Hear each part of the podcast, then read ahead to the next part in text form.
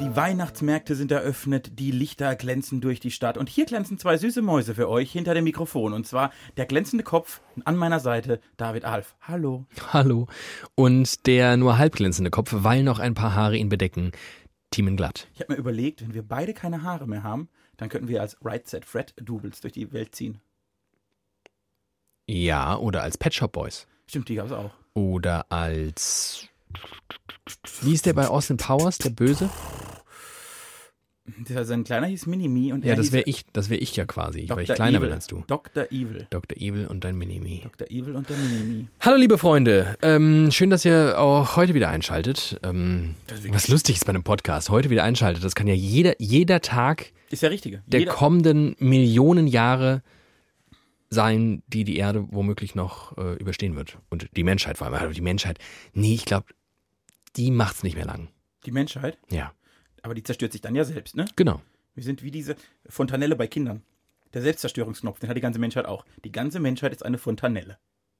Es ist quasi, genau, ja, Ja? äh, nee, die Menschheit nicht, aber mh, sie hat zumindest eine, eine Sollbruchstelle, eine, die Fontanelle, ne? Die Menschheit hat die Fontanelle, aber welch, was, was, was ist sie? Was ist das, was gerade passiert? Oder was, vielleicht passiert es auch nicht gerade schon, sondern schon immer, seit es Menschen gibt. Diese Selbstzerstörung, wodurch zeichnet die sich aus? Was ist der Grund? Selbst- Raffgier? Selbstoptimierungswunsch. Immer weiter, immer größer, immer schneller? Ja, immer noch mächtiger, immer ich noch mehr und dann muss halt immer, wenn ich mehr will, muss halt jemand anderes weniger haben. Das ist so. Also es ist Gier. ich glaube, Also Gier ist die Fontanelle der Menschheit. könnte ich mich drauf einigen. Gier? Ja, Gier. Wir nehmen Gier. Und Ich was ist, dann, einloggen. was ist dann dieser Podcast? Der ist ein Geschenk an die Menschheit. Ist es wie so ein kleiner Helm? ja, der beschützt die Fontanelle. Genau. Der, wenn die ganze Menschheit diesen Podcast hört, dann ist alles in Ordnung. Herzlich willkommen bei Widerlicher, der Helm zur passenden äh, Fontanelle eurer geschädigten Köpfe. Fontanelle ist ein komisches Wort. Fontanelle, wer hat sich das eigentlich auch gedacht? Italiener. Theodor Fontanelle? Theodor Fontanelle, das war ein Italiener. Ein italienischer Arzt. Der hat es erfunden. Ja. Gefunden. Gefunden. Der hat beim Kind mal so draufgedrückt und dann war es tot. War es tot, hat er viel Geld verdient für diese Erkenntnis Ja. und dann äh, hat er Gedichte geschrieben. Ja, aber unter anderen Namen. Theodor Fontane. Richtig. Er war nicht so kreativ. Nee, ist ans Havelland gezogen. Oh Mann, schlimmer Typ. Geht so, ich mag ihn. Ah, ich habe ihn gehasst. Ich liebe ihn. Das zeichnet uns zwei aus. Äh, wir haben folgendes Problem, liebe Freundinnen und Freunde. Äh, ihr hört uns ähm, an einem ganz normalen Mittwoch womöglich oder Donnerstag oder Freitag, wann auch immer ihr gerade äh, Lust hattet, euch das hier zu geben. Ähm, aber tatsächlich die Aufnahmebedingungen sind etwas anders. Wir zeichnen nicht wie, ja fast regelmäßig kann man sagen, montags auf. Ja, also eigentlich zeichnen wir montags oder wahlweise dann eher dienstags auf. Aber dass wir vorziehen, das Ja. kommt selten vor. Ja, das Heute ist diesmal so. passiert. Wir haben heute Samstag, Samstagnachmittag. Mega strange. Eine Uhrzeit, zu der ich, ich wüsste nicht, was ich an einem regelhaften Samstag um, wir haben jetzt äh, kurz nach vier, um 16 Uhr mache. Ich weiß es. Also bei mir weiß ich es. Auf der Couch sitzen? Ich gucke also ich gucke ein Fußballspiel. Mhm. Entweder ich gucke es auf der Couch oder ich gucke es im Stadion oder ich gucke es äh, im Binsenfeld. Im Stadion. Ja, Im Stadion bin ich zwei, dreimal im Jahr auch. Oder, Mhm. oder halt im Binsenfeld. Ich bin sehr oft im Binsenfeld samstagsmittags. Äh, Kickt da irgendwie so eine Flittersdorfer Hobbymannschaft? Nö, das ist der, das Stadion von Blittersdorf. Das Stadion. Das Stadion. Wir haben eine riesige Tribüne. Ist Stadion eigentlich ein Ausdruck für ein äh, Sportfeld mit Tribüne ab einer gewissen Größe oder kannst du schon mit drei Gästen Stadion dazu sagen? Ich glaube, das Stadion hat überhaupt nichts mit der Masse der Zuschauer zu tun, sondern nur mit der Fläche, dass es ein Platz ist, ein Sportplatz. Ach echt? Ich hätte gedacht, es muss noch so eine rondellartige Tribüne geben. Einmal rundrum. Nee, also Also ein, ein Fußballfeld mit einer auf der einen Seite Tribüne ist doch kein Stadion. es gibt, also ich kenne sehr, sehr viele Fußballplätze, die sich Stadion selbst nennen. Es ist kein geschützter Begriff. Ja, wie, Journalist. ich, äh, Journalist und Stadion sind keine geschützten Begriffe. Äh, und die haben maximal eine Tribüne und da passen vielleicht 300 Leute drauf. Und dann ist es schon ein Stadion. Also ich äh, sag einfach, dass das falsch ist. Google doch, wenn du es besser weißt. Ich habe keine Lust, den Podcast zu googeln. Googelt doch ihr. Macht doch auch mal was. Googelt ihr doch mal. Macht doch mal was für euren Podcast. Ihr sitzt da, ihr sagt immer nix. Kommt nichts von euch. Also- Genießt, genießt, Konsum, Konsum, Konsum, Konsum. aber geben? Wo ist das Geben? Es ist Weihnachtszeit. Ich will, dass ihr uns mal was gebt. Wir haben ähm, nicht nur Samstag, wir sitzen auch in einem anderen Studio. Wir sind, wir mussten aufs äh, Havariestudio von Widerlich, aufs widerliche Havariestudio ausweichen. Lichidu heißt es. Lichidue, Due. Lichidue. das ist ein italienisches Studio. Ja, von äh, Theodor Fontanella hat das gebaut für uns. Richtig, richtig. Das kam nach seiner Dichterkarriere. Um, Problem, weder haben wir unseren Flaschenöffner hier, noch die etwa ein Meter lange Eisenstange. Jetzt wird improvisiert. Wie einst dieser Podcast auch begann mit Improvisation. Vielleicht Äh. finden wir hier noch was Feines. Also mach du dir mal dein Bier auf. Ich mach mal eins auf mit Das der ist ja anderen easy. Flasche. Das klappt. Oh Gott, das ist ja richtig. Jetzt, jetzt, jetzt ist hier, So, jetzt ist Uno. fast schon so ein Wissenschaftsding. Ich habe eine Idee. Ich habe hier was entdeckt.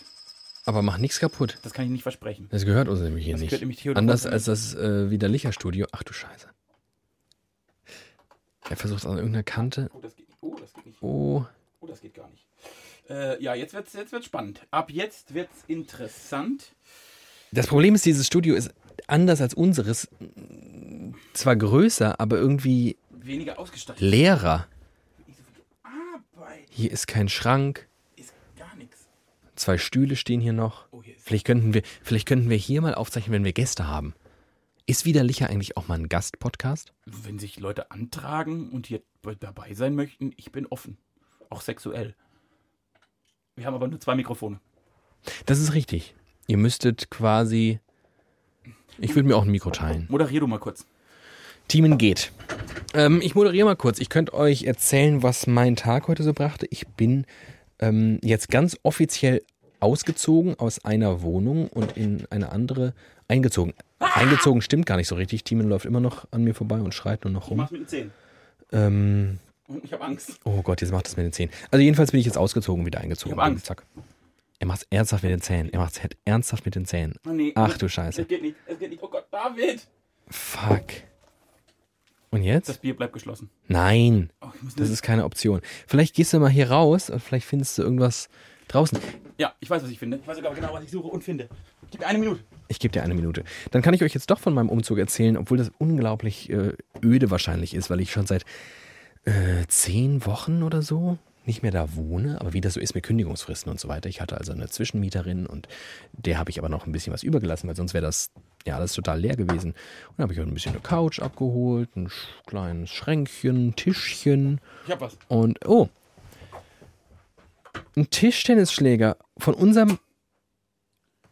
Es sah sehr elegant aus. Ich glaube trotzdem, dass unser widerlicher, gebrandeter, widerlicher Tischtennis.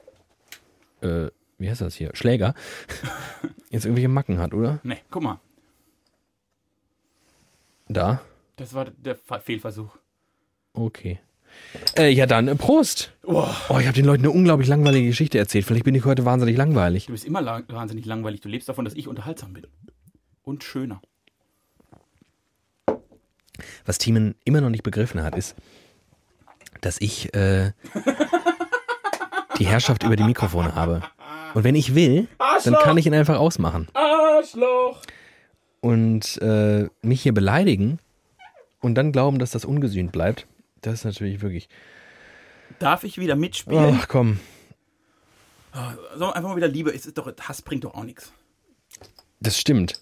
Also uns hier als Helm für die Fontanelle der Menschheit ähm, brüsten und dann uns selbst zerstören. Vor lauter Gier. Aufmerksamkeitsgier. Ja, die haben wir aber beide. Das stimmt. Wir kämpfen um eure Aufmerksamkeit. Vielleicht machen wir mal so ein Ranking. Und dann könnt ihr über ein Jahr lang abstimmen, wer der coolere von uns beiden ist. Und am Ende Das des Jahres toll. kriegt der Gewinner ein Bier. ein Licher vielleicht. Cool auf, und in unterschiedlichen Kategorien. Wie, was für Kategorien fallen dir ein? Also cool kann ja zum Beispiel unser, unser Auftreten sein. Wer hat, das, wer den cooleren Auftritt? So, wer hat so, wer hat so, wer, wer hat die bessere Ausstrahlung? wer Aura. Macht, wer macht die geileren Gags? So, könnte eine nächste Kategorie sein. Ähm, Wer kriegt besser Biere auf? auch das? Wer hat die schönere Intimfrisur? Hm, Da habe ich keine Chance. Gegen deine Zöpfe komme ich nicht an. So. Die Haare, die dir auf dem Kopf fehlen. Die habe ich mir, die habe ich mir tatsächlich ja machen lassen in einem Barbershop im Frankfurter Bahnhofsviertel. Ja? Ja, es gibt ja unterschiedliche. Also was ja ganz spannend ist, dass äh, gerade bei so Kosmetik und Beauty und so, das hat ja immer irgendwelche ähm, internationalen äh, Ursprünge. Also Brazilian ne, kommt so vom Waxing, dass du so untenrum so einen, so einen Landestreifen da hast. Das ist ja, Mhm. kommt ja aus Brasilien. Dann hast du French Nails, American Nails und sowas.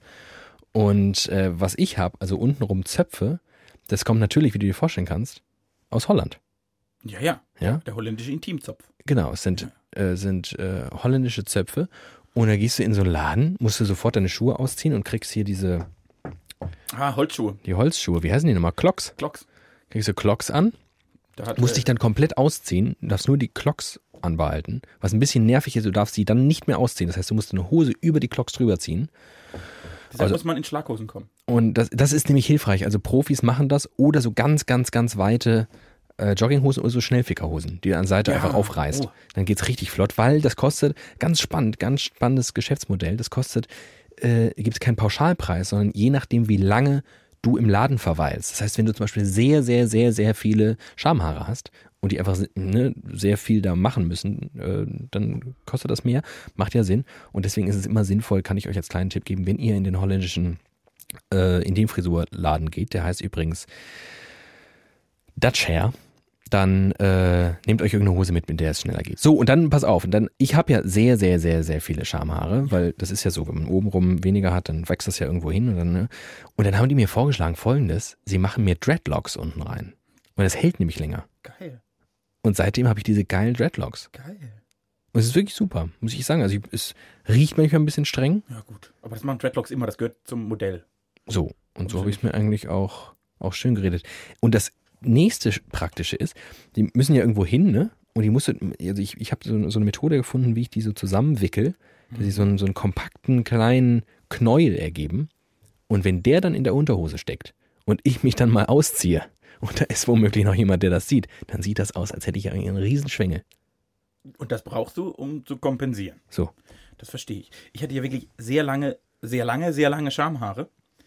Und bin dann aber in Privatinsolvenz gegangen, weil ich mir den Conditioner nicht mehr leisten konnte. Die waren so sehr, sehr kräuselig, wenn ich die nicht wirklich gut gepflegt habe. Da musst du immer beim Duschen, musste ich da unten wirklich Shampoo erst und dann. Hattest du so glatte Haare wie, wie Lena Meyer-Landrut in der äh, L'Oreal-Werbung? Also nach der Pflege. Also wenn da so Wind, wenn du nackt warst und es hat gewindet, dann ist es so richtig schön wie so ein samtener Teppich. Da sind so deine richtig, Schamhaare richtig. durch die Ja, ja. Luft geflogen. An, früher habe ich mir die auch dann auf den Kopf gebunden, weil die schöner waren als meine eigentliche Frisur. So hintenrum, also Ja. durch, durch die Arschritze hoch. Also das hat man nicht gemerkt, weil die sind hinten aus dem, aus dem Hemd sind sie rausgekommen und dann habe ich sie vorne festgemacht. Dann ist das so, dann war das praktisch eine umgekehrte Frisur, aber das hat keiner gemerkt. So. Und aber das hat wirklich als enorm viel Pflegeprodukte braucht man da. Shampoo, Conditioner und dann Öl. Das Öl ist sehr entscheidend, sonst kriegst du diesen Glanz nicht hin. Was ich mich ja noch frage, hast du die, aber ich erinnere mich ja noch an die. Also ich weiß, dass du bis vor fünf, sechs Monaten oder so hattest du das ja noch. Ja, Frühjahr, aber das ja. war ja, du hast sie doch auch gefärbt, oder? Das war doch, das war doch so rötlich. Nee, nee, ja, das war ein kleiner Unfall. Also ich habe ja immer versucht, meine eigentliche Haarfarbe so ein bisschen bräunlich Ja. und meine, meine Intimfrisur war ich immer ein bisschen dunkler. Ja. Das heißt, ich musste sie so ein bisschen aufhellen. Ja. Und habe ich die ein bisschen gefärbt. Äh, äh, beim letzten Versuch, und deshalb sind sie dann auch abgekommen, äh, habe ich die halt überfärbt. Au. Ein bisschen zu viel von der Farbe Ach, lustig. Und dann Ja. sind die also über braun hinaus ins Rote gegangen. Ich hatte, ich fand das nämlich eigentlich ganz schick. schick. Das war so ein bisschen, du bist ja auch so ein bisschen fülligerer Typ und du, ich, auf, ich weiß es noch ganz genau, als ich dich zum ersten Mal mit diesen neuen Haaren gesehen habe, dachte ich kurz, es wäre Palina Roginski mit so einer schönen roten Mähne. Supermähne. Ja. ja. äh, Die hat auch ihren Stil bei mir geklaut, das muss man sagen. Ich habe die mal getroffen vor drei Jahren in, in Berlin bei einer Party. Und dann haben wir so geredet und dann hat sie mir mit den Haaren rumgespielt. Und ich dachte, vielleicht läuft da ja. Ich war ein bisschen, ich finde die ja durchaus ganz nett. Und dann dachte ich, vielleicht läuft da was mit uns. Dabei hat die einfach immer nur die Konsistenz meiner Haare erfüllt, um herauszufinden, wie die das nachmachen kann. Und dann hat sie mich da betrunken gemacht, ausgefragt und seither ist sie berühmt. Und je länger du an, also sie an deinen Haaren zieht, umso irrigierend ist das natürlich auch auf der anderen Seite, weil es hängt ja dann unten wiederum. Es ist ein schmaler Grat, ne? Also so ein bisschen ziehen und zuppeln, da geht's richtig rund in der Hose, das ist richtig schön. Wenn man so richtig zieht, also so richtig ziehen ist halt auch unten auch nicht so schön, ne? Verstehst du? Hey, super. Wäre das wichtigste Thema des Tages mal abgehakt. Und das ist jetzt, ach so, und dann äh, kein Conditioner mehr und hast einfach abgesägt. Und dann habe ich gemerkt, wenn die, da nicht die wirklich die guten Pflegeprodukte dran gehen, dann hast du keine Chance, dass das lang, langfristig hält und gut aussieht, ne? Dann wird das ja kräuselig und dann habe ich gedacht, komm, dann gehe ich zu dem Rest meiner Haupthaare. Alle glauben, ich habe eigentlich Haarausfall, meine Haare waren dann nach hinten gar nicht so, ich habe einfach meine Intimrasur gekürzt. Oh Mann. Schade. Schade, Aber vielleicht- schade, ja. ja. Ja, Ja. So Ah, ist das ja. manchmal. Da muss man auch immer eine Veränderung. Ne? Nur wer sich verändert, bleibt sich treu. Äh, the only change is constant. Oder so. Franz Josef Strauß hat gesagt, Konservativismus bedeutet, an der Spitze der Veränderung zu stehen. Hm. Ich weiß, also er weiß selbst nicht, warum er das gesagt hat. Also jetzt weiß er es sicherlich nicht mehr, aber das macht ja auf ganz vielen Ebenen gar keinen Sinn. Aber überhaupt keinen Sinn. Und, aber das, und das ist ja für CSU-Politiker völlig untypisch, Dinge zu sagen, die keinen Sinn ergeben. In der Stimmt. Regel stehen die ja dafür, also das S steht für seriös in CDU, CSU, das weiß jeder. Ja. Und so sind alle Aussagen von denen. Was brachte dein Tag? Lass, wir haben, noch- haben, wir, haben wir schon mal am Wochenende aufgenommen? Ich glaube, es gab eine Distanzfolge, in der wir nicht zusammen waren, die haben wir mal am Wochenende gemacht. Ah ja. Aber sonst sind wir nicht so die Wochenend-Podcasts. Also auch Wochenende ist ja auch heilig eigentlich. Der heilige Samstag. Äh, Das stimmt. Bekannt ist er dafür. Schabbat. Ähm, Was ich heute gemacht habe? Mhm. Nix. Cool. Ich habe äh, geschlafen, habe ich Zeitung gelesen, dann habe ich ganz viel Musik gehört, aus redaktionellen Gründen. Oh ja. Dann habe ich einen Text geschrieben, aus Oh, redaktionellen ja. Gründen. Äh, dann habe ich was gegessen und geduscht und dann bin ich zu dir gedüst. Sag mal, da, äh, du redest wahrscheinlich von deinem Ich Adventskalender. rede von meinem Adventskalender. Ist der gestartet Der heute? ist vor also wenigen Minuten, also am Samstagmittag, dem 1. Dezember um 16 Uhr ging er live. Wow. Das heißt, wenn ihr das jetzt aber hört, dann ist es mindestens das vierte Türchen. Ich bin richtig gespannt. Ähm, soll ich gucken oder verrätst du mir, was es heute war?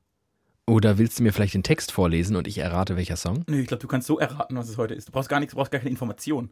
Ich gebe dir drei Versuche und ich wette, du hast die richtige Band. Die Ärzte. Nein. Mumford Sons.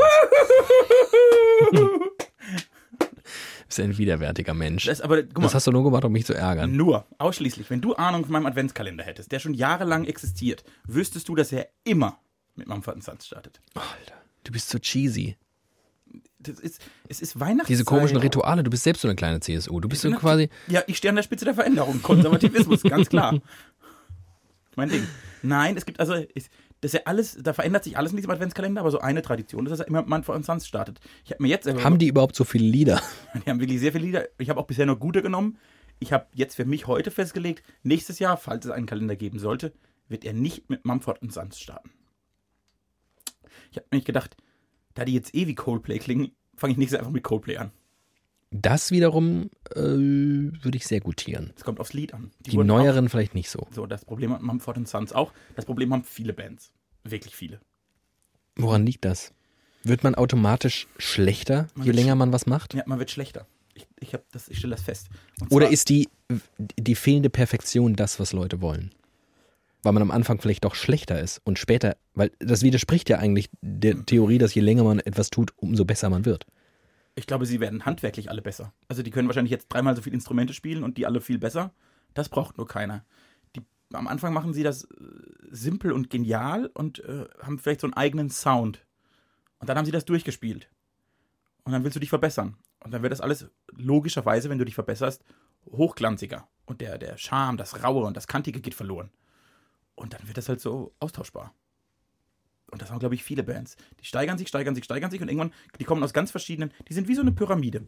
Die kommen aus ganz verschiedenen Seiten von unten und steigern sich über die Jahre und dann sitzen sie alle auf dem Dach der Pyramide. Und da klingen sie alle gleich, weil die gehen halt aufeinander zu. Das ist, glaube ich, mit allen Rockbands so. Also, äh, die Coldplay ab dem späten Alben kannst du vergessen, Mumford Sons, die letzten zwei Alben kannst du vergessen. Oasis hat auch nur zwei gute Alben gehabt und ich liebe Oasis.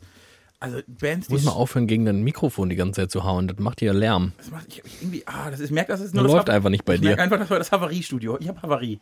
Ähm, Entschuldigung, ich wollte dich nicht unterbrechen. Aber ich habe eine Zwischenfrage trotzdem. Ja. Ist das etwas, ähm, ist natürlich schwer, ist das ein Geschmacksurteil? Weil ich fi- empfinde ja selbst so. Also ich kenne, boah, kenne ich überhaupt eine Band, wo ich sagen würde, die machen zuverlässig auch mit ihren neuesten Alben und Songs immer wieder noch was Geiles? Ich glaube eher nicht. Ich glaube, ich hänge immer eher an den alten Sachen, an den, an den ersten Ergüssen. Ist es einfach so, dass wir zwei halt darauf stehen, auf, auf Neuartigkeit, auf vielleicht auch noch nicht so ganz perfektes, durchproduziertes, auf den Erfolg hingeschriebenes? Oder ähm, wird man halt weniger kreativ mit der Zeit, wenn man versucht, einen Stil beizubehalten? Ich, also ich glaube genau das, ich glaube, das möchten sie alle nicht. Keiner möchte seinen Stil beibehalten. Du möchtest dich immer verändern als Künstler. Das ist, das ist, finde ich, auch vollkommen normal. Das weiß ich nicht, ob jeder das will. Ich glaube, das wollen viele. Zumindest soll das neue Album irgendwie ein bisschen anders klingen als das alte. Äh, ich glaube, erstens ja, ich finde tatsächlich, dass, wenn, wenn ich das Gefühl habe, es ist ein bisschen handgemachter und rauer und, und nicht so durchproduziert und so ein bisschen mehr Seele drin, habe ich manchmal den Eindruck, das finde ich schon schöner. Äh, und ich mag es vielleicht auch nicht so erfolgreich. Und was wirklich noch wichtig ist, man assoziiert Bands halt immer mit dem, wie man sie kennenlernt.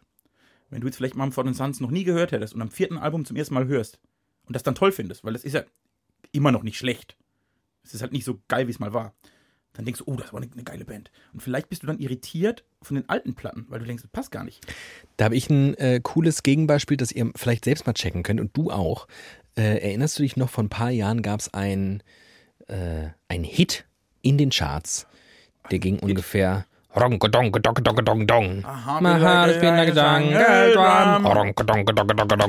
so, furchtbarer Song, lief alle fünf Minuten auf jeder Radiostation Deutschlands. Ähm, und ich war dann, weil, ich weiß gar nicht mehr warum genau, ich war auf einem Konzert von Emiliana Torini, so heißt sie. Das wusste ich nicht. Hier. Und ähm, das war eines der besten Konzerte, auf denen ich je war. Stellt sich nämlich raus, dieser Song ist irgendwie ein Unfall. Das ist quasi das Männer sind Schweine äh, von den Ärzten für Emiliana Torini. Ist einfach ein Song, der komplett aus der Reihe fällt. Die macht nämlich sonst mega stranges, Björk-eske Popmusik. Also sie ist quasi die, die massentaugliche Björk. Also hat crazy. mega crazy Sachen gemacht. Ihre alten Alben aus den 90ern teilweise sind unfassbar geil. Und ähm, da ja. ging es mir also nicht so. Ich bin mit ihrem aktuellen Scheiß konfrontiert gewesen und dachte so, ja, puh. Und dann habe ich den alten Kram entdeckt und dachte, yeah. Ja, aber der fundamentale Unterschied ist, dass du das, womit du sie entdeckt hast und sie auch erfolgreich war, scheiße fandest. Ja. So, ich meine, aber wenn du was entdeckst, was du gut findest, oder sag mal mal, du hörst. Das passiert mir ehrlicherweise gar nicht mal so häufig, weil ich so zeitgenössisches. Schlecht, schlecht findest immer. Du bist ein Schlechtreder. Mich auch immer, du redest mich immer schlecht. Dann musst du vielleicht einfach mal. Nee, aber ich so, ja, es ist das, deswegen sage ich ja, ich glaube, es ist am Ende eine Geschmacksdiskussion weil ich zeitgenössische Musik oft in der Regel wirklich oll finde.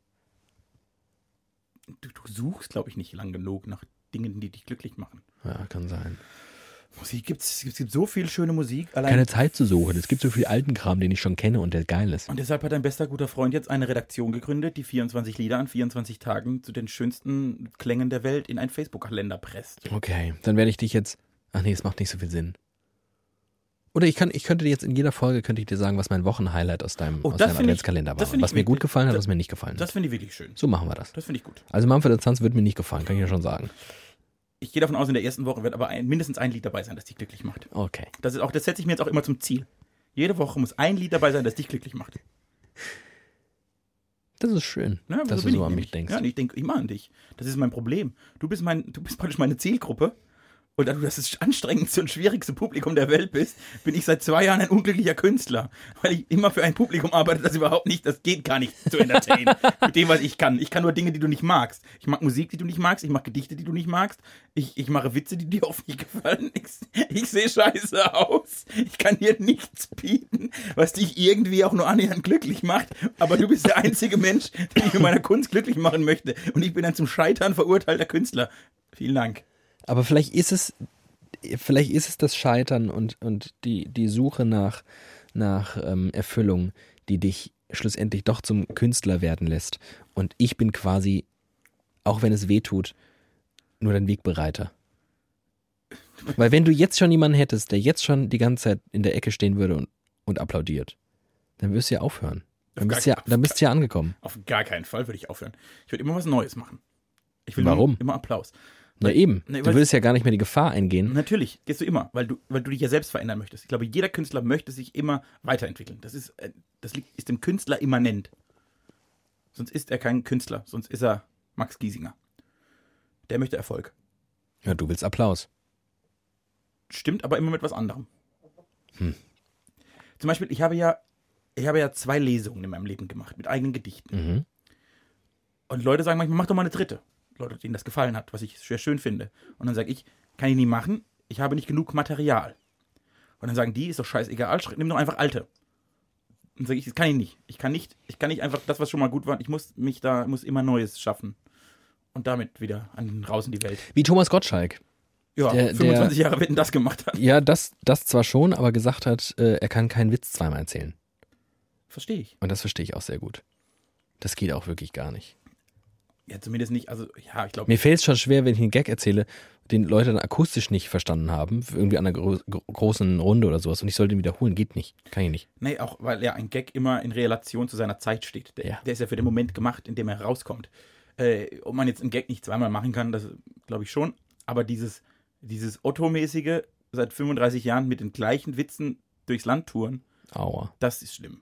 Also, dass du mal einen guten Witz hast, den du ein paar Mal bringst, ist ja voll in Ordnung. Aber dass du praktisch nur ein, eine, eine Rolle kannst und mit der ewig haushalten musst, Mario Barth zum Beispiel, kennst du? So, der kann ja nichts anderes. Das ist auch echt traurig. Und das, und das sind auch, und das ist, das ist spannend, da habe ich diese Woche auch drüber nachgedacht, in verschiedenen Zusammenhängen. Das sind oft Künstler, die kurzzeitig erfolgreich sind. Die haben so fünf Jahre und müssen in diesen fünf Jahren, auch Musiker gibt's, die müssen in fünf Jahren, die müssen wirklich die Kuh vom Eis bringen, die müssen so viel Geld verdienen, dass sie danach in Rente gehen können, weil sie werden nicht mehr erfolgreich sein. Die gibt's so, die haben so die fünf Jahre hoch. Äh, zum Beispiel, wie hieß die dicke Frau aus Berlin? Cindy aus Marzahn. Mhm. Ist sie noch, gibt's sie noch? Nee, die hat aufgehört. Das ist jetzt irgendwie, wie heißt sie, Susanne von Bersin oder sowas und die ist, glaube ich, glaube ich, ja. die ist jetzt raus aus dem Business. So, weil du merkst, du bist, du bist so. Und dann gibt's Künstler, und dann gibt's Künstler, die schaffen es sich immer wieder neu zu erfinden. Zum Beispiel. David Bowie. Gut, der hat der hat's richtig durchgezogen. Der ist, Der hat es richtig durchgezogen. Aber auch irgendwie, wer ist denn ein, guter, wer ist ein gutes Beispiel für so einen Unterhaltungskünstler, den es lange gibt und man irgendwie noch feiert?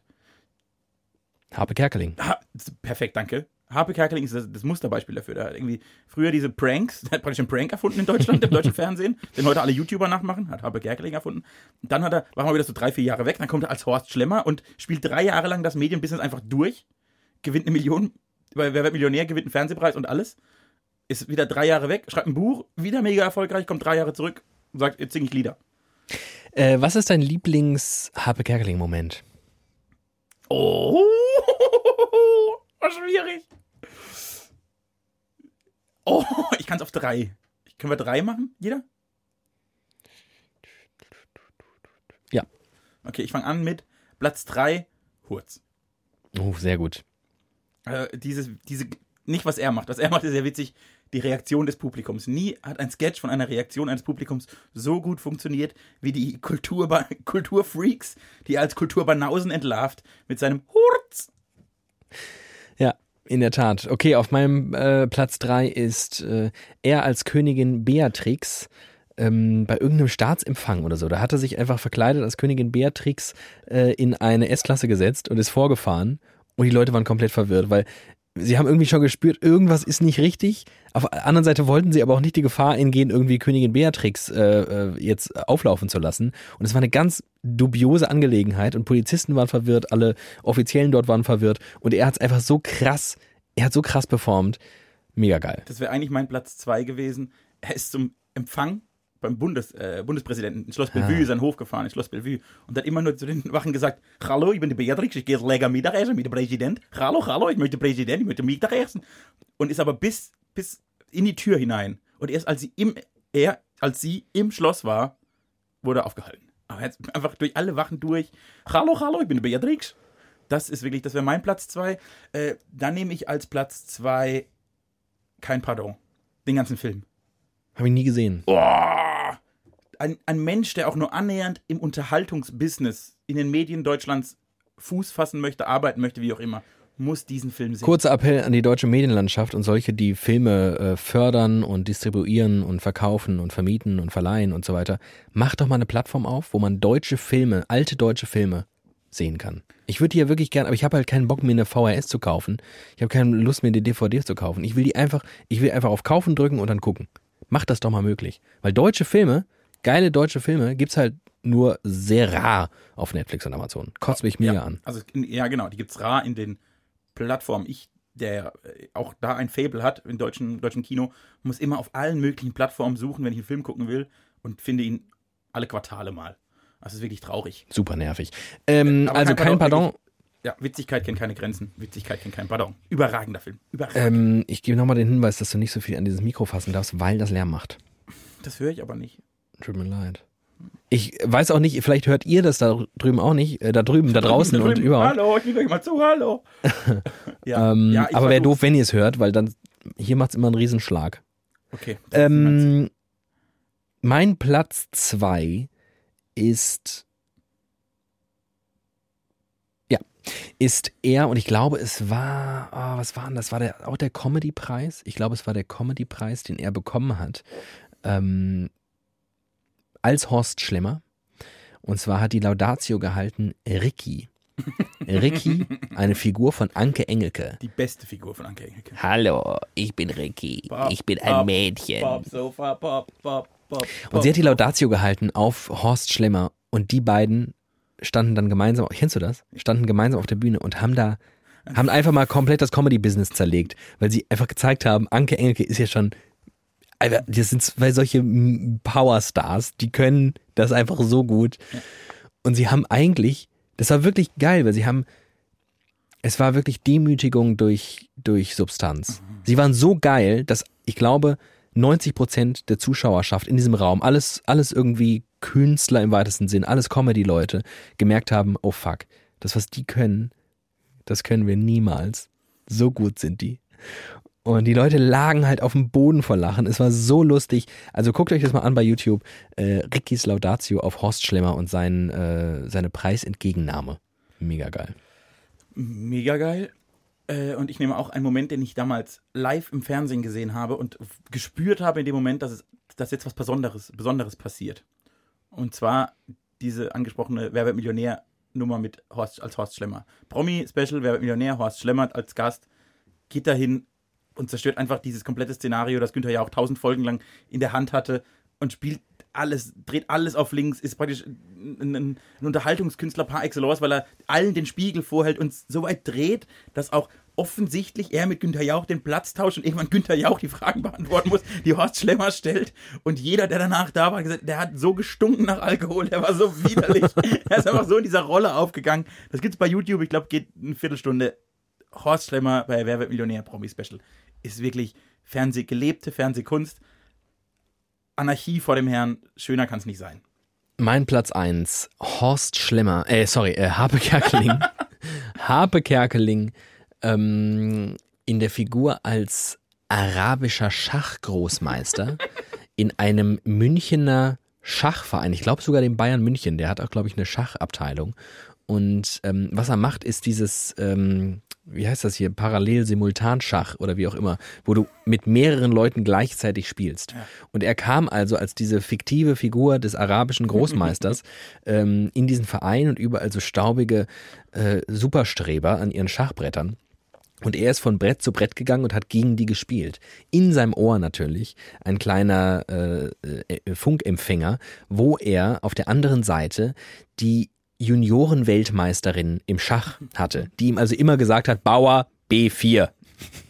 Und dann hat er das gemacht. Also er hat die alle halt zerstört und währenddessen auf Arabisch beleidigt, vorgeführt, wirklich gedemütigt. Die Leute haben vor Zorn, haben die aufgehört teilweise. Der hat sie so, Alter, das ist wirklich, also ihm braucht eine gewisse Fremdschamgrenze, die ein bisschen höher liegen sollte, weil es ist wirklich, es tut wirklich weh. Die tun euch so leid, diese Leute, weil sie so gedemütigt werden. Wow. Aber er zieht es so krass durch und ich verstehe nicht. Ich glaube schon in der Situation, dass da, dass da eine gewisse Anspannung vorhanden ist, die dich vielleicht auch schützen kann, in Gelächter auszubrechen selbst oder irgendwie aus der Rolle zu fallen. Aber es war so krass, dass ich das bis heute nicht begreife, wie du nicht auch aus, aus Mitleid dein, deinem Gegenüber, ähm, deinem Gegenüber gegenüber ähm, einfach, einfach aus der Rolle brechen musst. Der hat es einfach so krass durchgezogen. Bei Kurz übrigens genauso. Genau, aber da sieht Alter. man, bei Kurz ist ja, glaube ich, der einzige Moment, in dem man ihn kurz, so eine ja, Millisekunde, das stimmt. muss was er sich auf die Lippen, damit er nicht lachen muss. Weil er denkt, das kann doch jetzt nicht wahr sein. Wusstest du, dass äh, der Pianist bei Hurz sein äh, Kompagnon war? Genau, sein, mit dem hat er zusammen die Gags entwickelt, Genau. die Figuren und die Lieder und so. Ja, ja. Die haben damals schon diese Fernsehshow zusammen gemacht. Ähm, Äh, äh, irgendwas mit Welt. Darüber lacht die Welt. genau. Darüber lacht die Welt. Ja, Wel Weltklasse. Also Harpe Kerkeling, ein großer, großer Künstler. Oh ja. Komm, von Schambehaarung zu Harpe Kerkeling, was wir an einem Samstagmittag so- Scham Harpe Kerkeling. Was wir so wegbügeln an einem Nachmittag. Ich wollte mich auf diese Sendung vorbereiten. und habe stundenlang nach Themen, Themen gesucht und habe mir genau ein Wort aufgeschrieben, das mich diese Woche beschäftigt hat. Ich weiß welches. Oh, jetzt guckst du mich ganz erstaunt an. Das weiß ich vielleicht doch nicht. Ne, sag mal. Nee, ich will es nicht sagen, Doch, weil komm, dann sag's. Ich glaube, du könntest recht haben. Arroganz. Nein, das haben wir ja im Podcast schon mal. Da war der Podcast schneller als die Realität. Das dafür steht widerlicher. Wir sind schneller als die Realität. Wir müssen es trotzdem jetzt irgendwie noch mal ganz kurz einfangen. Ich habe mit dir vor drei, vier Wochen mal darüber gesprochen, ob ich euphorisch, äh, wenn ich, wenn ich so ganz euphorisch bin und so völlig, ob ich dann für andere Menschen arrogant wirken könnte. Weil ich manchmal den, in Reaktionen das Gefühl habe, oh, die finden mich gar nicht so geil, wie ich mich gerade geil finde. Mhm. Und dann hast du das bejaht. Und mir wurde in den letzten zwei Wochen aus diversen Mündern erklärt, dass ich ein bisschen arrogant bin. Und das bin ich nicht. Ich bin nicht arrogant. Sag's. Bitte. Also was ich dir zugestehe, ist, dass du es wahrscheinlich nicht sein möchtest. Aber du kannst ja nicht, du kannst ja, das ist ja genau der Punkt, das ist ja so das Thilo Sarrazin-Phänomen, immer nur rassistische Scheiße von sich geben, aber sagen, man sei kein Rassist. Weil es halt einfach ganz viel mit der Wirkung auf Leute zu tun hat. Halt Und wenn du halt arrogant wirkst, dann bist du halt wahrscheinlich arrogant, selbst wenn du es überhaupt nicht drauf anlegst und es überhaupt nicht sein möchtest und dich hasst dafür.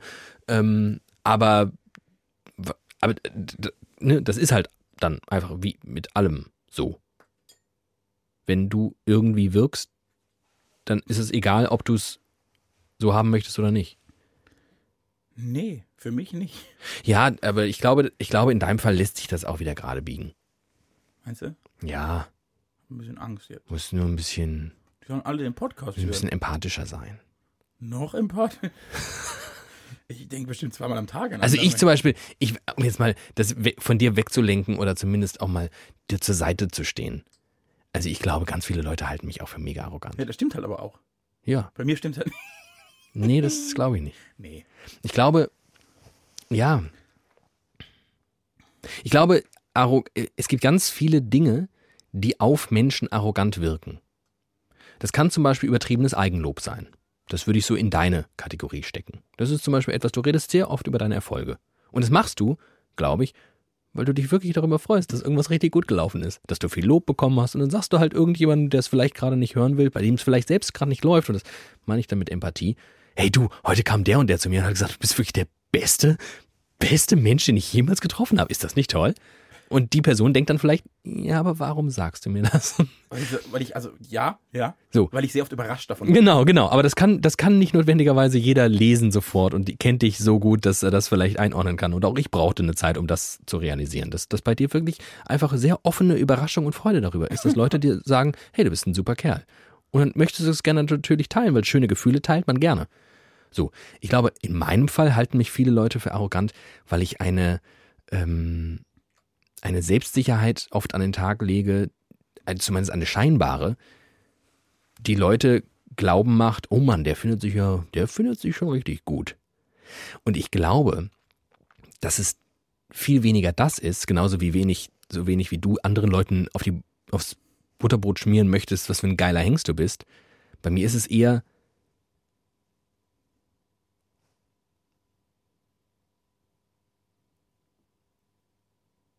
ich glaube, ich komme, es war eine sehr lange, eine sehr lange Gedankenpause. Ja. Ich glaube, es ist eine, eine, eine Haltung, die man sich so, die man sich so einfach irgendwie aufsetzt mit der Zeit. Irgendwie ist ja jede, jede Form des Benehmens irgendwie eine antrainierte, nehme ich an. Also sobald du unter Leuten bist, hast du ja irgendwie eine, eine Haltung, die du über deine Lebenszeit irgendwie dir angeeignet hast. Ich glaube, die wenigsten Leute bis gar niemand ist so, wie er wirklich ist vor Leuten. Vielleicht ist man gar nie so, wie man wirklich ist. Ja, oder zumindest nicht alles, was man ist. Ich glaube, man ist sehr, sehr. Man hat sehr viele Varianten von sich selbst und hat halt immer nur eine gerade offen an. Und was mich Wie Kleider. selten, Man hat viele Kleider im Schrank und hat immer nur eins an. Und so ist es mit seinen innerlichen Haltungen. Man hat viele Haltungen und hat aber immer nur eine gerade, die man transportiert. Ja, und ich, und ich glaube, dass ich einfach gelernt habe, eine Haltung zu haben, die ich ganz okay finde und die mir selbst Sicherheit schafft. Und das ist dieses Fake it till you make it Prinzip. Ich glaube, ich kann oft eine Selbstsicherheit vortäuschen, die auf andere selbstsicher wirkt und mir dadurch Selbstsicherheit verschafft. Weil wenn ich unsicher bin und dann noch unsicher wirke, ja, dann ist ja eh alles verloren. Und ich glaube, dass das viel damit zu tun hat, dass ich einfach ähm, ein Kopfmensch bin und sehr viel auch, also und in der Vergangenheit noch viel mehr als jetzt, mir viele Gedanken mache, so über mein Sein und meine Wirkung auf andere und, und irgendwann daraus vielleicht, du guckst sehr kritisch. Nee, nee, ich denke mit, weil das würde ich mir ja auch unterstellen, dass ich mir wirklich sehr, sehr viele Gedanken über mein Wirken und Sein und Machen und, wäre mir das ja auch scheißegal. Also die Sache ist einfach die, ich, ich glaube fest daran, dass, dass es gar nicht so einen Grund gibt, ähm, nicht selbstsicher zu sein. Weil ich glaube, ich ganz gut einschätzen kann, was ich kann und was ich nicht kann. Und ich mache ja die letzten Jahre vornehmlich Dinge, die ich kann. Und das habe ich ja ganz bewusst gemacht. Ich habe mich ja wirklich dafür entschieden, Dinge zu tun, die ich gut kann. Ich habe mich dafür entschieden, von meinen Talenten quasi zu leben. Ich habe zum Beispiel mal Jura studiert. Da hatte ich nie so viel Talent und habe dann damit aufgehört und habe gedacht, was sind denn deine Talente? Was kannst du denn eigentlich? Ich kann reden, ich kann schreiben, ich kann irgendwie so denken, dass daraus Gedanken fallen, die andere Leute für halbwegs interessant halten und habe dann halt irgendwas mit Medien gemacht, stellt sich raus, ich kann das irgendwie ganz gut, ich verdiene inzwischen mein Geld damit und Leute sagen mir immer noch, läuft. Und das liegt einfach nur daran, dass ich mich irgendwann dafür entschieden habe, Dinge zu tun, die ich kann. Und daraus ergibt sich nur gedrungen irgendwie eine gewisse Form von Selbstsicherheit. Weil ich halt nicht jeden Tag starte und denke, oh fuck, ich glaube, ich werde scheitern. Ja, wobei du da immer noch, glaube ich, relativ exklusiv mit bist. Ich habe bestimmt auch äh, viele Entscheidungen nach Talent getroffen, auch weil ich viel zu faul bin, Dinge zu lernen. Deshalb mache ich eigentlich nur Dinge, die ich so ein bisschen schon kann. So habe ich auch, bin ich mit dir hier hingeschlittert, wo wir jetzt sitzen, weil wir beide das am liebsten tun und einigermaßen gut können. Ich bin trotzdem original jedes Mal überrascht, wenn etwas funktioniert. Also selbst wenn ich meinen hundertsten Radiobeitrag mache und 98 davon gut waren, bin ich beim hundertsten überrascht. Das war verrückt. Bin ich beim hundertsten überrascht, wenn er gut wird. Weil ich jedes Mal glaube, oh, oh, oh, oh, oh, oh ich muss einen Radiobeitrag machen. Eieieiei, das wird nix. Oh Gott, der muss in drei Stunden fertig sein. Oh Gott, oh Gott, oh Gott. Und dann mache ich wie so eine kleine Mühlmaus, setze ich meinen Computer, mache einen Beitrag, dann ist er fertig, dann höre ich ihn an und bin wirklich überrascht. Erstens, dass er wurde, dass er fertig ist, dass er gar nicht so scheiße ist. Und dann bin ich halt noch überraschter, wenn andere sagen, wow, ganz gut, danke. Und das ist ja total irrational, weil du eigentlich genug Erfahrung haben solltest, um zu wissen, du machst ziemlich gute Radiobeiträge.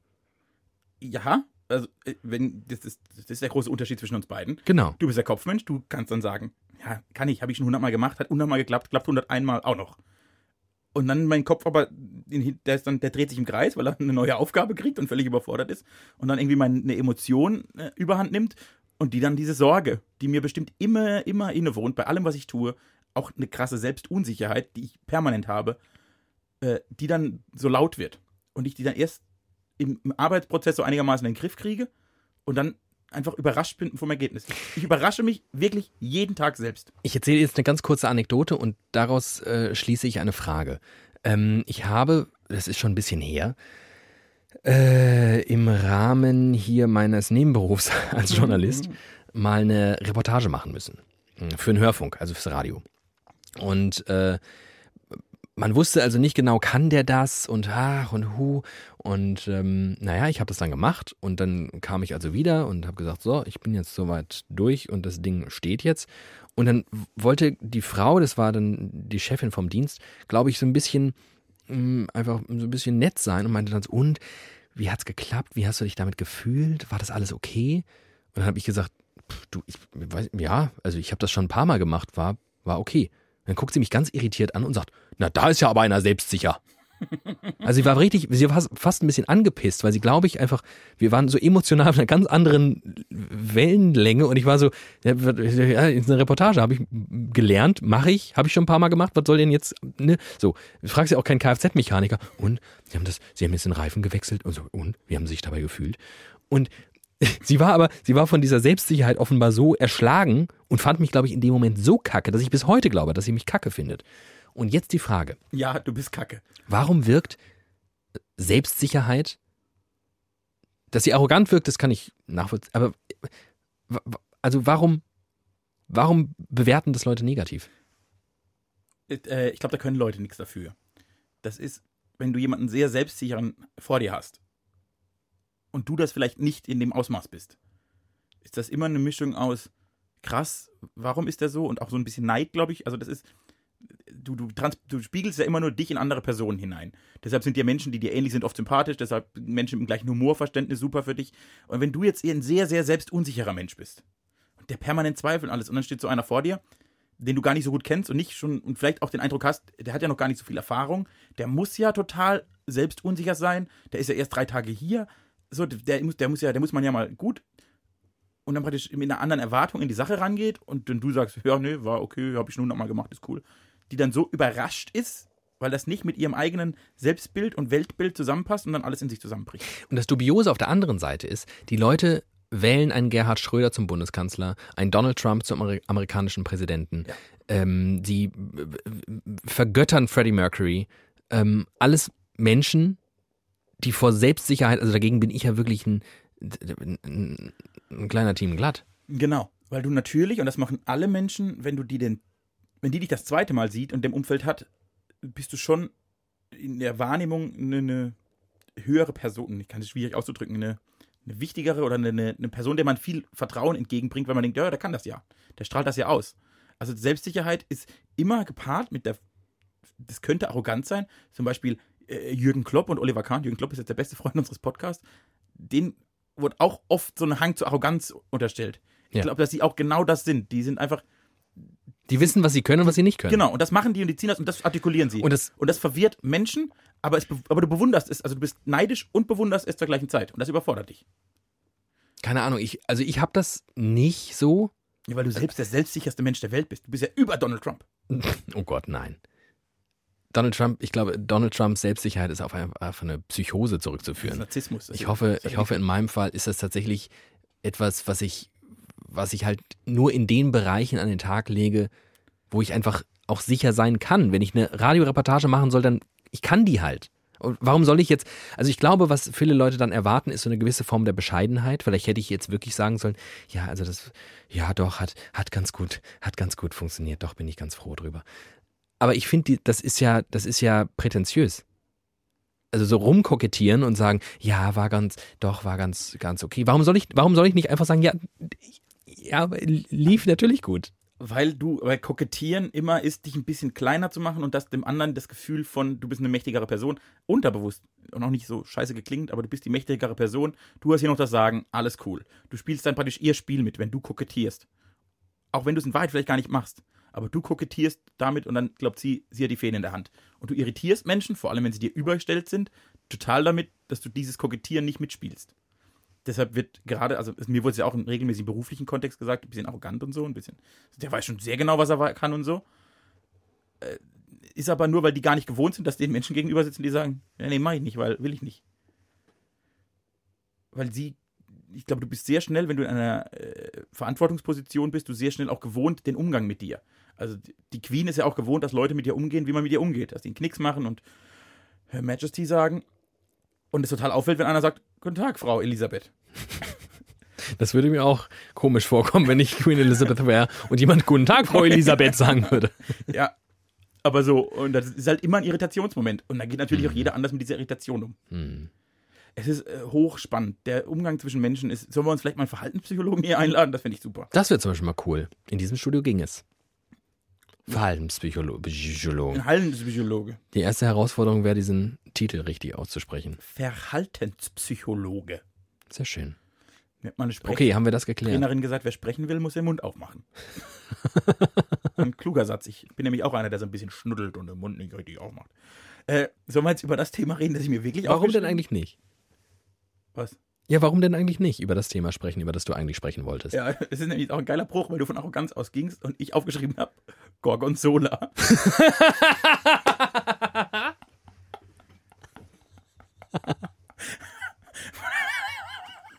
Statt krasser Mega gut. verhaltenspsychologischer Analysen wollte ich einfach über Käse mit dir Oh sprechen. Mann, wir hätten es viel leichter haben können. Warum reden wir über Arroganz? Wir, wir, wir haben uns jetzt eine halbe Stunde Oh, selbst blöd dargestellt, wirken beide total dumm und Oh. arrogant und äh, assi und scheitern an guten, guten Worten zu finden, immer noch, statt einfach über Käse zu reden. Scheiße. Einfach mal über Gorgonzola reden.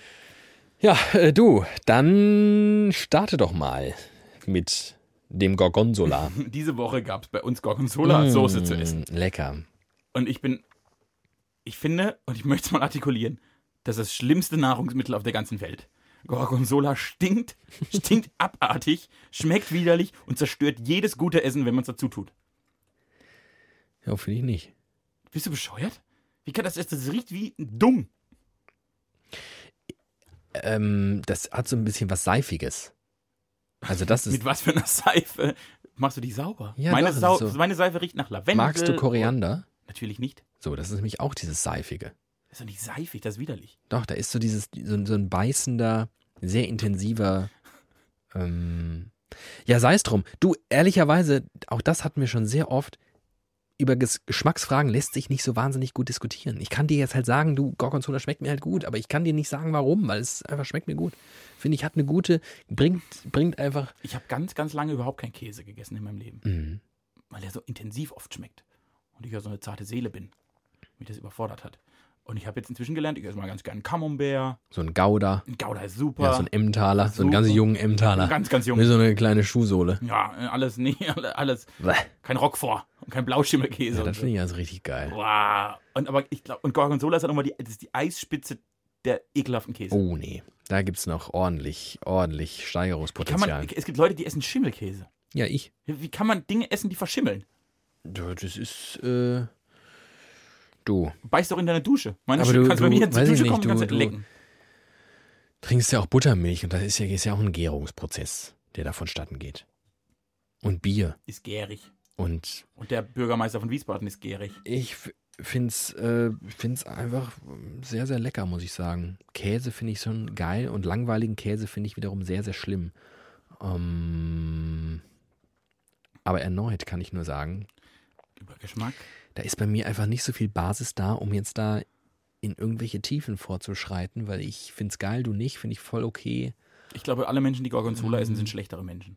Ja, das würde auch mit meiner Privatempirie übereinstimmen. Also ich halte mich für einen relativ schlechten Menschen Ich auch. und Mach dich mal den- für einen ziemlich guten. Also ja, stimmt. Super. Ja. Macht mal einen Gorgonzola-Test in eurem Umfeld. Alle Menschen, die Gorgon einfach aus dem Leben verbannen. Oh, das Ja. wäre aber schade. Du könntest gar nicht ohne mich. Was fällt dir ein? Wenn du mich jetzt, wenn du mich jetzt aus deinem Leben verbannst. Er kommt hier nicht mehr raus, weil du einen Schlüssel hast, ja. So, dann mache ich dein Mikrofon aus. Ist ja. Ich bin, du hast mich nämlich in so eine Machtposition. Du hast mich so einen richtig devoten. Das ist wie bei. Äh, Du bist meine Bitch. ja, ist wie bei so SM-Menschen. Ich bin der. Ich glaube, in so Latex-Hundekostümen auf allen Vieren hier rum und auf einmal die Woche kriege ich meinen Mund, meinen Reißverschluss am Mund auf. Nicht immer ganz, deshalb nuschel ich manchmal, weil David den Reißverschluss nur halb aufmacht. Und dann darf ich so eine Stunde hier reden und da muss ich aber sofort wieder mit einer Peitsche ab ins Körbchen. Nee, du missinterpretierst diese ganze Situation. Wir sind einfach eine sehr, sehr gute Symbiose. Wir sind so zwei, also wir, keiner ist der Parasit und keiner ist der Wirt. Wir sind einfach ineinander drin. Einfach ineinander drin. Und auch ich könnte nicht ohne dich. Ja. Ja. Wirklich? Ja. Das ist schön. Jetzt bin ich ein bisschen. Klein, Bist mich, du- mich ein Bist, Schuss. du- bist du berührt Ja. und gerührt? Ja, bin ein bisschen überfordert, ehrlicherweise. So. Weil du nie so wirkst, als bräuchtest du überhaupt jemand anderen. Du bist der Mensch, der Mensch, der mal zu mir gesagt hat, nee, eigentlich mache ich am liebsten alles mit mir selbst aus. Ja, das stimmt. Ja, ja, also dann, aber das ist ein Sinnbild dafür, dass du eigentlich mit dir selbst ganz gut. Ganz Nee, gut aber- Dinge mit mir selbst ausmachen und andere Leute brauchen, da, da ist ja noch mehr. Also das wäre ja, das wäre ja schlimm. Also ich, ich brauche, ich kann, ich kann tatsächlich vieles ähm, und ich muss das auch, ich weiß, dass ich das mal, Punkt. Ich kann tatsächlich viel. ich kann, mm, nee, eigentlich, eigentlich ist es überschaubar, was ich kann. Ja. Aber ich mache das, was ich mache, meistens und deswegen kommt es so vor, dass ich die meiste Zeit irgendwie Dinge tue, die ich kann, aber ich mache halt gar nicht mal so Das ist klug. unterschiedliche Dinge. Wenn man es mal so runterbricht, mache ich oft dasselbe. Ich spreche in Mikrofone. Ähm, ich mache viel mit mir selbst aus, das stimmt. Das geht. Ähm, inzwischen bin ich, ich bin seitdem ich dir das gesagt habe, an ein paar, in ein paar Situationen geraten, wo ich gemerkt habe, dass ich da tatsächlich an meine Grenzen stoße. Also ich würde das schon gar nicht mehr so pauschal sagen wie damals. Erstens und zweitens ähm, habe ich ja so über Gefühlslagen und vielleicht auch Konflikte gesprochen. Aber das Leben besteht ja nicht nur aus Gefühlslagen und Konflikten, die irgendwie zu verarbeiten sind, sondern ich brauche schon Menschen, die mich auch inspirieren, die mir gute Laune machen, die mir ein gutes Gefühl geben, die ich gern mag, die so, das ist ja, da ist ja noch mehr. Wie so ein König. Ich brauche Menschen, die mich inspirieren und mir gute Nö, Laune machen. Gar nicht. Einfach wie ein ganz normaler Mensch. Wie ein ganz normaler, glaubst du, du bist ein ganz normaler Mensch? Keiner ist ein ganz normaler Mensch. Oder alle sind ganz normale Menschen?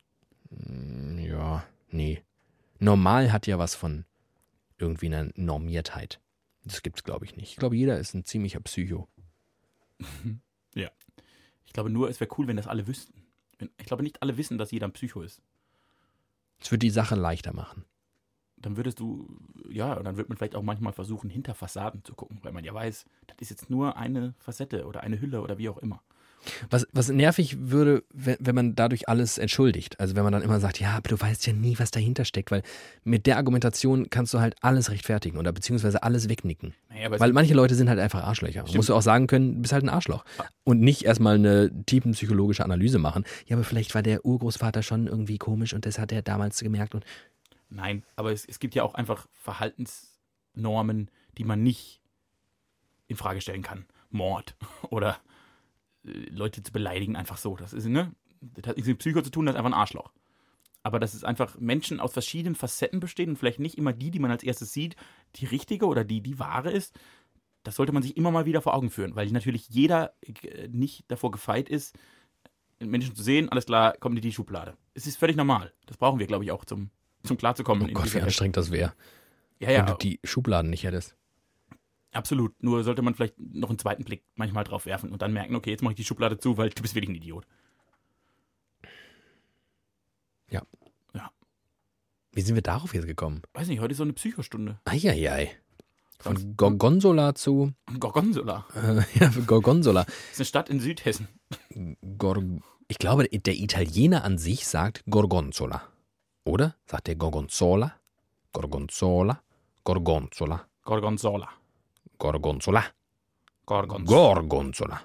Gorgonzola. Gorgonzola. Gorgonzola. Gorgonzola. Ja. Gorgonzola. Schalalalala. Gorgonzola, schalalalala. Das ist der neue Spieler der Eintracht. Gorgonzola. Achim Gorgonzola. Ja, aus Sardinien. Achim Gorgonzola aus Sardinien. Was, auf was für einer Position spielt der? Linker Verteidiger. Weil. Er die Sardinendose der Eintracht ist. Mega gut. Er steckt alle ein. Gut verschlossen. Und Verschließt. eingelegt. So, Salzig. besser als ein Ei gelegt. Oh, Sardinien. Was mal auf Sardinien? Nein, Mega schön. danke. Kann ich sehr empfehlen. Auch, auch einfach gut. Leute, zum Beispiel mal dort, nee, aber ist wirklich die schönste Stadt, in die ich jemals war. Sardinien, die schönste Stadt, in der ich jemals war. Ja, äh, Erdkunde-Profi Thiemen Glatt. Dabei bin ich gar nicht so schlecht in der Erdkunde. Timo Glatt würde euch jetzt gerne nochmal präsentieren, dass er jede Hauptstadt der Welt Kann er äh, gar nicht. Kann, aufzählen kann er gar nicht. Kann aber, er nicht. Aber viele. Ein paar. Aber muss ich nicht präsentieren. Das weiß ich für mich und dann kann ich das verschließen. Stimmt, das reicht dir meistens. Meistens. Meistens reicht dir das ohne Publikum. Ich habe halt so Dinge viele. Talente, ich kann immer nur ein paar zeigen. Das unterscheidet uns. Ja, ich habe nur eins, das ich immer mache. Ja, und ich habe ganz viele und mach spiel immer nur so eins raus. Damit Ja. ich nicht so, damit ich nicht so arrogant wirke, wie ich eigentlich wirklich bin. Hi, ja, ja, ja, ja, ja. Aua, aua. Was ein Podcast. Ach, schlimm. Sag mal, ähm, Hm. Sag mal, hm. hm. ach so, das war dein Thema, ne? Gorgonzola war. Sie haben mich, mich wochenlang auf diese Folge vorbereitet und mitgebracht Gorgonzola. Oh, ich sehe, ja, ich gucke gerade auf mein Handy, weil ich, ähm, weil ich eigentlich äh, eines meiner Themen hier jetzt droppen wollte. Und da sehe ich gerade live einen Kommentar eines Hörers, der auf die letzte, auf den letzten Post hier von uns reagiert hat. Auf Instagram. Und zwar den Instagram-Kanal vom äh, Widerlicher, kann ich sehr empfehlen, falls ihr da noch nicht unterwegs seid. Wieder.licher, da findet ihr den schönsten Feed mindestens Deutschlands. Mindestens. Und da haben wir einen Post gemacht, es ging äh, zu der vergangenen Folge ähm, Jogginghose. Und zwar äh, dein Zitat, dass die Jogginghose die beste Erfindung der Menschheit sei. Ja. Und ich so, nee. Und da haben wir einigermaßen viele Reaktionen darauf bekommen. Unter anderem hat ähm, unser treuer Hörer Corner of the Night geschrieben, wäre ich Lehrer, würde ich Jogginghose verbieten oder bei dreimal Jogginghose Benachrichtigung an die Eltern und Eintrag in die Akte. Das war so grammatikalisch, vielleicht fehlt noch das ein oder andere Wort, aber ich weiß, was er meint. Ähm, ein einigermaßen restriktiver, erzkonservativer Hörer, würde ich man, sagen. kann man nicht anders sagen. Corner of the Night. Corner of the Night. Ähm, Äh, ah, es scheint also so, dass ähm, Jogginghose spaltet. Jogginghose auch durchaus etwas ist, was in Schulen getragen wird. Und das finde ich auch wirklich abartig. Jogginghose in der Öffentlichkeit. Nee, finde ich ja nicht. Ich finde ja, es müsste gesellschaftliche Norm sein. Es ist abartig, weil es nicht die Norm ist, dass Menschen mit Jogginghose in die Schule gehen. Wenn das völlig normal wäre, dass alle mit Jogginghose in die Schule gehen, fände ich das super. Ich glaube, es gibt Schulen, wo alle mit Jogginghose in die Schule gehen. Ja, dann finde ich das okay. Was hat denn, was hat denn für deine Hose mit deiner Schulbildung zu tun? Sehen Sie? Sieht halt scheiße aus. Ist scheißegal, wie es aussieht. Ich sehe auch scheiße aus und wir sitzen hier. Also du bist schöner als eine Jogginghose. Kommt auf die Jogginghose an. Ich habe sehr schöne Jogginghosen. Ich habe sogar eine Jogginghose im Jeans-Look, Oh Gott. Oh Gott. um alle zu täuschen. Um zu glauben, oh, der hat eine Jeans an, aber in Wahrheit ist eine Jogginghose. Aber das ist relativ schlau. Vielleicht ist das was für mich. Ja.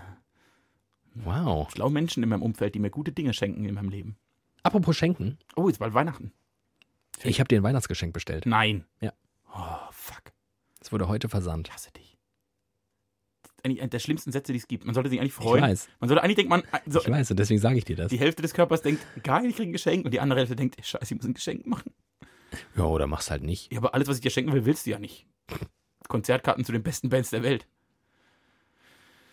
Ich überlege mir was. Ich finde ein Geschenk für dich. Ich kenne dich Und so gut. zwar ähm, werden wir uns ja wahrscheinlich, achso, das können wir an dieser Stelle mal verkünden. Wir haben jetzt den 1. Dezember und das ist ja, beginnt ja so langsam die Adventszeit und dann auch bald die Weihnachtszeit. Wir werden nach Weihnachten irgendwie mal eine kleine Pause machen, ne? Genau, also Weihnachten ist am 24. Das heißt am Mittwoch davor, das müsste so der 18. sein. Rum Ja. wird praktisch die letzte Folge 2018 ausgestrahlt. Und erst wieder äh, in der zweiten Januarwoche die erste Folge 2019. Der 19. Dezember ist es, glaube ich, der Mittwoch. Aber sei es drum. Sei es drum. Ähm, nach Heiligabend wird es dann erstmal zwei Wochen äh, Funkstille. Funkstille von uns geben. Da gehen wir in unseren widerlicher Bau und regenerieren uns. Und ähm, das heißt, in der Folge vor Weihnachten machen wir schon eine kleine Bescherung, weil du kriegst, du kriegst das hier on air. Oh, das heißt, wenn ich dir aber auch was schenken möchte, muss ich bis zum 9., also bis zur Aufzeichnung, also wahrscheinlich Du. bis zum 17. Oh Gott. Du, oh Gott. können wir halt Das ist, irgendwie. das ist ein bisschen schwierig, weil ich muss mich noch um ein Geburtstagsgeschenk kümmern. Ich habe nämlich bald Geburtstag, liebe Leute. Falls ihr mir was schenken möchtet, IBAN DE 35 120.000, einfach Geldgeschenke. Würde ich mich sehr freuen. Ähm, mm, mm, mm, mm. Ja, nee, die letzte Folge machen wir so eine schöne Weihnachtsfolge. Oh, eine schöne Weihnachtsfolge. Eine Bescherung, Weihnachtslieder, kleine Weihnachtsfeier. Machen wir richtig schmuckelig, machen wir das. So. Ist das okay? Und ich sag mal so, soll ich dir schon einen Tipp geben? Bist du so ein, bist du so ein Typ, der sich gerne überraschen lässt oder hättest du lieber schon gern Tipps und würdest es eigentlich schon vorher gern wissen? Äh, ich, also jetzt im Moment würde ich es gerne wissen. Wenn ich drei Minuten nicht mehr drüber nachgedacht habe, habe ich es vergessen, bis ich das Geschenk wieder bekomme. Und dann denke ich, oh geil, ein Geschenk. Ah, okay. Ich will ja, ich hasse ja, ich, ich liebe ja Überraschungen und ich hasse es ja vorab schon irgendwie mitzubekommen, am Rande nur. Ich bin, bin ich zu, bin ich zu wirtschaftlich. Ich habe zum Beispiel letztens, ganz kurz, ich habe letztens äh, von einer mir sehr nahestehenden Person in den, äh, also während sie mir was zeigte, in den Amazon-Einkaufswagen geschaut. Also, weil sie Ja. zeigte mir halt was und ich guckte halt rein und sehe da Dinge, die potenziell, ja, könnte halt, ne, bei mir ist jetzt absolutes, absoluter Geschenkemonat. Ich habe Geburtstag und es ist Weihnachten. Ja. Ähm, und ich dachte so, ach Kacke, das wollte ich gar nicht sehen. Mega nervig, ja. liebe Überraschungen. Äh, also ich bin eigentlich ein Fan der Überraschung. Es gibt aber Dinge, die finde ich, muss man vorher einfach so zumindest ab, andeuten und mal abtasten, ob das vielleicht in die richtige Richtung geht oder ob man wirklich jetzt Scheiße baut, wenn man das bestellt. Nee, ich habe, ja, nee, ich habe was bestellt, das wird dir auf jeden Fall gefallen. Mir gefällt es nämlich auch. Das ist ein Und Bild ich, von dir. und ich gebe dir jetzt ein einen Tipp. gerahmtes Bild Ich gebe dir jetzt einen, noch, noch, noch einen Hinweis und so viel zu, ich liebe Überraschungen und dann versaue ich ihm seine. Aber ich habe mir das Gleiche geschenkt. Ja, aber dann kann es ja nicht, also dann gefällt es mir ja. Ja, Das ist eigentlich leicht. das wird ganz toll. Uns zu beschenken ist sehr leicht gegenseitig. Ja, Ich kaufe mir was, was ich möchte, und dann freust du dich. so. Außer Äh, Konzert. Machen wir ein Tanzkonzert. ja. Nee. Ja, ja. Oh, das wird schön. Das Das, wird wird schön. Und das Tolle an diesem Geschenk ist, und ich verschenke das ja nicht einfach, einfach so hier on air dann in der Folge, sondern auch, weil es euch quasi was bringt. Das ist auch wiederum fast ein Geschenk für euch. Also es, oh Gott, das ist ein 360-Grad-Geschenk. Das ist sehr durchdacht. Das ist sehr durchdacht. Äh, gut. Hast du noch irgendwas, was man besprechen muss? Brennt dir was auf der Seele? Ich habe was Spannendes gelesen. Ich bin mir noch nicht sicher, ob das jetzt hier ein Teaser wird Ich hasse dich. oder ähm, Ja, weil ich, weil ich darüber total viel nachdenke, aber es ist so, aber es, es führt irgendwie zu nichts. Meine Nachdenkerei führt zu nichts. Gorgonzola. Und zwar ist es so, dass eine, ähm, eine Studie ähm, herausgefunden hat. Es war so eine, wie heißen denn diese, so eine Metastudie, wo sie so alte Studienergebnisse nochmal gereviewt haben und irgendwie alle äh, gemeinschaftlich äh, verarbeitet und bearbeitet haben und herausgefunden haben, dass es die Kohorte Generation nicht gibt. Das klingt jetzt vielleicht ein bisschen komisch, aber was es eigentlich bedeutet ist, Eine Generation ist kein in sich schlüssiges Konzept. du kannst halt keine Aussagen über eine Generation X, Y, äh, 68er Babyboomer treffen, weil das gibt's nicht. Kann man da, also das erschließt sich mir total, weil die Menschen zu different sind dafür. Aber es gibt doch Dinge, die treffen auf so, so viele Menschen einer Generation zu, dass die eigentlich passen schon. Ja, und äh, das ist nämlich genau der Punkt, das bestreitet die äh, Studie auch gar nicht. Ich lese mal ganz kurz ähm, einen Teil der Zusammenfassung vor. Und zwar heißt äh, die Studie der Generationenmythos. Mm. Dieser Artikel zeigt, dass deutsche Nachkriegskohorten sich kaum in ihren Einstellungen unterscheiden. Jo. Weder in Bezug auf Lebensziele noch in Bezug auf Sorgen oder gesellschaftliches und politisches Engagement. Mit anderen Worten, alle, die irgendwie nach dem Zweiten Weltkrieg so hier unterwegs waren, sind sich, was ihre Einstellungen, ihre Lebensziele und Sorgen und politisches Engagement angeht, ziemlich ähnlich. Jo. Diese Kohorteneffekte werden unter Kontrolle von Alters- und Periodeneffekten mit bis zu einer halben Million Beobachtungen von bis zu 76.000 Individuen des sozioökonomischen Panels berechnet. Die Ergebnisse zeigen, dass von der Literatur postulierte Generationenunterschiede zwischen der sogenannten Generation Y, X, den Babyboomern, den 68ern sowie der sogenannten skeptischen Nachkriegsgeneration in Wirklichkeit kaum existieren. Weithin verbreitete Vorstellungen, wie Generationen sich in ihren Einstellungen unterscheiden, finden sich somit empirisch nicht bestätigt. Ja, ich glaube, das ist viel richtig. Angesichts dessen sind Umfragen wie die Shell-Jugendstudie wenig sinnvoll, ebenso wie eine Managementliteratur, die Ratschläge zum Umgang mit Generationsunterschieden gibt, welche empirisch nicht feststellbar sind. Und das Spannende ist, dass man so aus seinem Bauch heraus sagen würde, natürlich sind wir, was sind wir denn, Generation Z, ne? Nee, wir sind doch Y. Oder wir sind, sind wir noch Y? Wir sind Y. Millennials auch oft genannt. Ja, das sind aber die Jüngeren bei uns, ne? Ja Und fast- äh, Digital Natives und sowas. Das sind wir. dass wir total homogen agieren in Abgrenzung zu, wie unsere Elterngeneration beispielsweise tickt. Ja, aber das ist ja, das ist, ich glaube, das ist ein Problem der Peer Group. So, in meiner, in, in unserer Generation sind sich Menschen so unterschiedlich, wie Menschen schon immer unterschiedlich waren. Wie auch in unserer Elterngeneration Menschen unterschiedlich waren. Also meine Eltern sind eigentlich die Generation so kurz um und nach 68. Die haben da überhaupt nichts mit am Hut. Mein Vater weiß, glaube ich, er hat, hat, hat, hat 98 erfahren, dass es 68er gegeben hat. er wusste gar nicht, dass es die gibt. So, aber wer da eigentlich total mit drin? Die haben die Rolling Stones nie gehört oder so. Wobei, ne, wenn du heute irgendwie Dokus auf Arte guckst über die Zeit der 70er und so, da waren das die großen Bewegungen. Kam, kam, kannten die nicht. Das ist immer, du bist immer nur, du kochst immer nur in deiner eigenen Suppe. Und die ist, da gibt es 33 verschiedene Töpfe und je nachdem, in welcher Suppe du kochst, bist du unterschiedlich zu den anderen Töpfen, aber wahrscheinlich mit den Menschen, die in der gleichen Suppe gekocht haben, relativ nah. Und das Spannende ist, die Menschen in der gleichen Suppe können halt, das ist das Ergebnis dieser Studie, auch komplett unterschiedlich alt sein. Ja. Das heißt, du bist einem 70-Jährigen, wichtig ist nur, dass er aktuell lebt. Also was sie festgestellt haben, es gibt quasi sowas wie eine Generation, über die viele sprechen möchten, aber es sind alle, die zum selben Zeitpunkt gerade in einer Gesellschaft leben. Mit anderen Worten, wir stecken dementsprechend in derselben Generation wie unsere Eltern, unsere Großeltern, unsere Urgroßeltern, sofern die denn noch leben. also immer die gleiche Lebenswirklichkeit. Richtig. Genau. Ja, die ist viel entscheidender, als zu sagen, wir sind irgendwie aufgewachsen und dementsprechend geprägt anders als unsere Eltern und deswegen sind wir ganz anders als unsere Eltern. Nein, wir sind uns viel näher. Ja, also zum Beispiel, äh, bestes Beispiel, ich kenne, glaube ich, Leute, die sind so alt wie wir, die sind schlechter auf Facebook unterwegs als deine Oma. In der Tat. So, weil das nichts damit zu tun hat.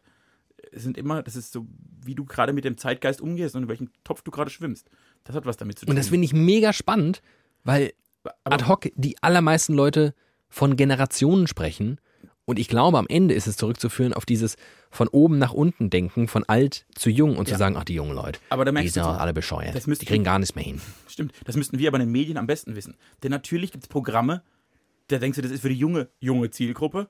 Hat überhaupt nichts mit Alter zu tun. Die sind so divergent, du erreichst entweder Menschen, die haben den gleichen Sinn für Humor und dann ist scheißegal, ob die 20 oder 55 sind, die haben einfach eine ähnliche Art von Humor. Die erreichst du. Oder du machst halt irgendwie deutschen Schlager. Auf Helene Fischer Konzerten sind Leute mit zwischen 18 und 88 und die sind glücklich, alle. So, das hat alles nichts mit dem zu tun. Was ich aber glaube, ist, dass du in deiner, was eigentlich als Generation bezeichnet wird, also Menschen, die so fünf, sechs Jahre älter und jünger sind als du, Ja. äh, eine ähnliche Form der Sozialisierung erlebt hast. Also du hast als Kind die gleichen Süßigkeiten gegessen und die gleichen Filme gesehen und da ist eine Breitenwirkung, da bin ich mir ziemlich, ziemlich sicher, die ist da. Aber ist die charakterprägend? das glaube ich nicht. Genau. Char- Charakterprägend ist, ich glaube, dass der Sinn für Humor mehr den Charakter prägt als die Serien, die du guckst. Jo. Ja. Das müsste man mal analysieren. Können wir mal eine Studie über Humor machen? Eine Humorstudie. Generell wird zu wenig über Humor überhaupt irgendwas getan. Auch auf, schon gar nicht äh, auf einer wissenschaftlichen Ebene. Ja. Humor war immer so ein bisschen der Stinkstiefel der Wissenschaft. Und das ist schade, weil ich glaube, Humor, wenn uns in der heutigen Zeit noch irgendwas retten kann, Aber kann man ich. Humor intellektualisieren Natürlich und kann man in, Humor in intellektualisieren. einen akademischen Rahmen fassen? Ich glaube, in der heutigen Welt ist ungefähr alles in einen akademischen Rahmen gefasst worden. Außer bisher Humor. Wieso sollte es mit Humor nicht klappen? Wir leben in einer Zeit. Weil das mit Generation offensichtlich auch nicht klappt. Ich habe, naja, stimmt, aber mit sozialen Schichten. Sozialwissenschaften gibt es schon, die gibt es nicht sinnfrei. Die sind ganz gut, dass sie da sind. Ich habe Filme studiert. Ich glaube, es gibt viele Menschen, die fragen auch, muss man das? Ich kann auch Kinofilm gucken, man weiß Bescheid. ja, kannst du, aber kannst, du kannst es auch akademisch, akademisch wissenschaftlich und äh, auch mit verschiedenen empirischen Studien betrachten. Geht alles. Und ich bin mir sicher, das geht mit Humor auch. Ich, ich würde wetten und ich würde mich auch hier als erster Professor für den Lehrstuhl bewerben, der Humorwissenschaft. Das finde ich super. Thiemenglatt, ähm, zukünftiger Humorprofessor an der Fernuniversität Hagen. Dr. Hum. Ähm, ich bin nur ungern der Spielverderber, aber wir zwei haben noch eine Verabredung. Ja, das wird ein bisschen hart jetzt, glaube ich. Schön wird's nicht. Ich glaube, es wird mega schön. Ja, ich wollte jetzt nicht gleich. hallo, hallo, Es hallo. wird wunderschön. Wir erzählen euch nächste Woche davon.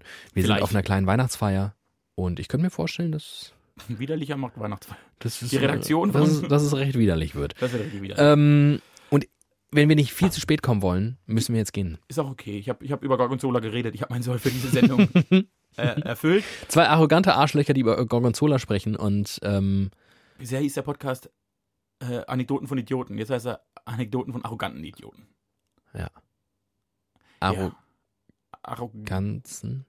Arrodioten. Wir sollten aufhören.